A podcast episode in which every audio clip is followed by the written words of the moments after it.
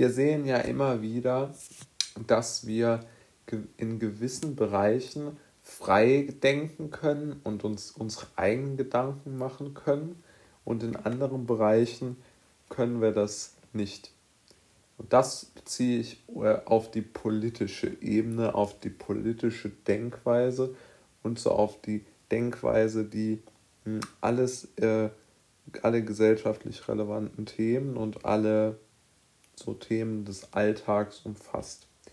Und jetzt möchte ich unterscheiden zwischen einem Bereich, in dem man alles vermuten darf und einem anderen Bereich, in dem man nichts vermuten darf, wenn man sozusagen politisch, gesellschaftlich in den Medien, in den großen Medien, also ARD, ZDF, ne, großen Zeitungen wahrgenommen werden möchte. Also Punkt Nummer eins. Man muss jetzt mal diese beiden Felder unterscheiden. Also man darf in Deutschland der Wirtschaft, den großen Unternehmen, Unternehmern, Vorstandsvorsitzenden, denen darf man alles vorwerfen und dort sämtliche sogenannten Verschwörungstheorien äußern.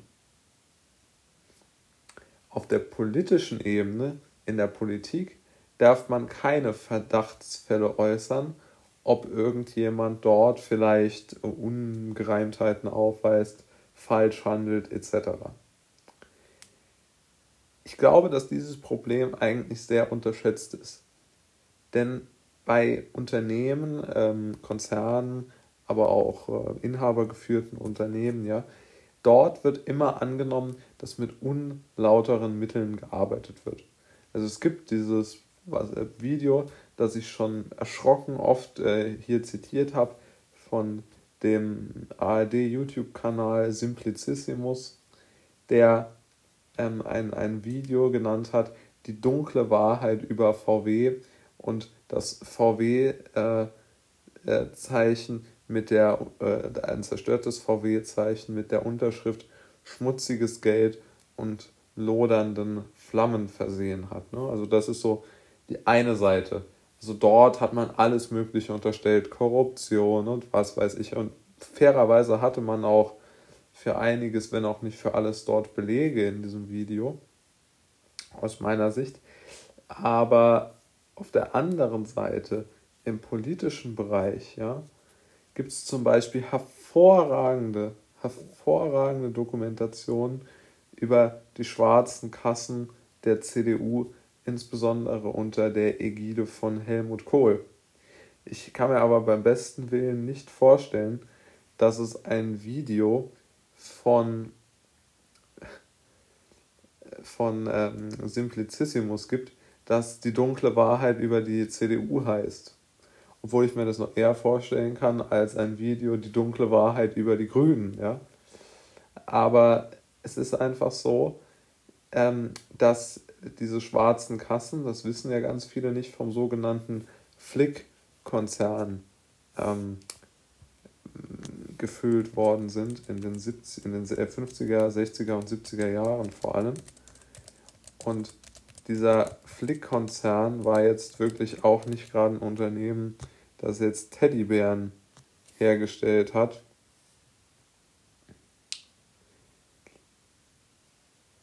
Sondern die, ähm, die, äh, der Flick-Konzern hat immer wieder ähm, auch, sagen wir mal, nicht gerade ähm, sich so wahnsinnig gut und äh, gut auch verhalten und insbesondere auch die Gründer des äh, Flick-Konzerns, insbesondere Friedrich Flick, der hat ja ähm, durchaus auch jetzt nicht gerade eine weiße Weste gehabt. Und von diesem ähm, Herrn hat äh, die CDU, oder nicht von diesem Herrn im Speziellen, aber die CDU hat auf jeden Fall aus den Kassen dieses Konzerns, der sein Geld auch vor allen Dingen durch ähm, Waffen, äh, zumindest zeitweise verdient hat, später auch durch äh, andere, ähm, wurde dann als Mischkonzern definiert, aber ähm, trotz allem ist doch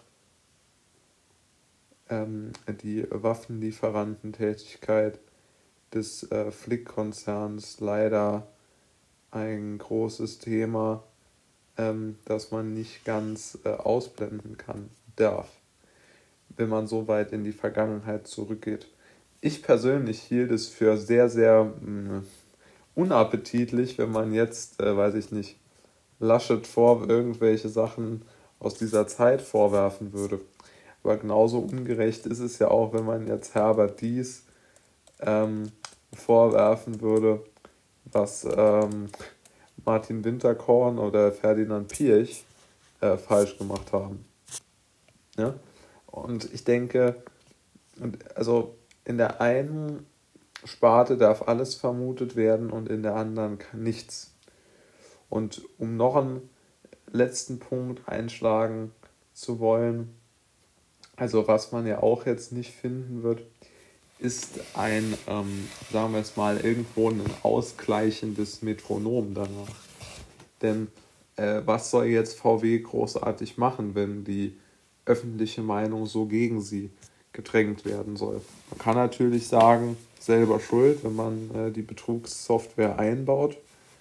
Aber ich würde doch dazu einladen, die Sache etwas kritischer und differenzierter zu betrachten. Denn es kann ja auch durchaus sein, dass VW jetzt wirklich ähm, sich, äh, also sie machen ja diese Software erstens mal nicht mehr und zweitens mal muss man ja auch mal sagen, wenn die, wenn die Strafzahlungen getätigt worden sind, dann gibt es ja jetzt keinen Grund meiner Meinung nach, warum ein von Steuergeldern finanzierter Sender ähm, immer versucht noch das Image der Firma zu schädigen, was ja mit diesem Film passiert und den VW-Mitarbeitern und den Aktionären ähm, nicht zu erlauben, viele Autos zu verkaufen. Und genauso wäre es ungerecht, wegen irgendwelcher schwarzen Kassen die CDU jetzt irgendwo schlecht zu reden. Ja, das wäre ja auch unsinnig. Und ähm, ich, ich finde, diese Differenziertheit, die ist leider nicht mehr gegeben und wird deshalb äh, auch zu großen, ähm, ja, einfach zu großen Diskrepanzen führen, weil sie ganz einfach zu sehr die Realität aus meiner Sicht verzerrt.